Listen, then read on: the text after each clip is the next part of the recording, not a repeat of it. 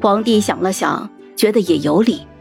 正巧前日李将军打了胜仗归来，皇帝便派遣萧承景前往军营犒赏三军。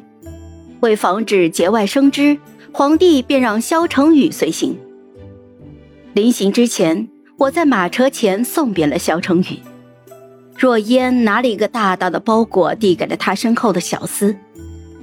军营地势偏远，车马劳顿，我给你做了几个软垫。天气渐冷，我也新制了两件外衫，你且带着吧。我去去就回，清河不必挂怀。这几日里，可又彻夜未眠了？不曾。软垫不费什么功夫的，外衫是半月前便开始绣的，并非这几日赶工。包裹里只有护膝、鞋子和披风，是我这几日连夜赶制的。萧成宇眉头紧蹙，知我与他咬文嚼字。辛苦你了，我什么都不缺，往后要爱惜自己的身体。你一切都好，我便好。哼，你再如此客气，我便再也不理你了。我佯装生气，萧成宇不再推诿了，转身拿出了包裹里的外衫，穿在了身上。这是我第一次赠他衣物。萧成宇唇角勾起愉悦的笑，眸中波光潋滟。好看吗？好看。好看吗？少爷。清河姑娘的手艺自是没得挑。你收敛一些，都往我们这边看呢。话音未落，身后便传来萧成景的冷哼。我听见，犹如风过耳，继续与他说道：“我这几日总觉得心神不宁，你万事小心啊。”好。萧成宇点了点头。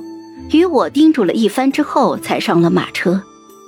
我转身离去，路过萧成景的时候，又听见他熟悉的那句话：“无趣。”我懒得搭理他，在他的心中，这也无趣，那也无趣，如何才算得上是有趣呢？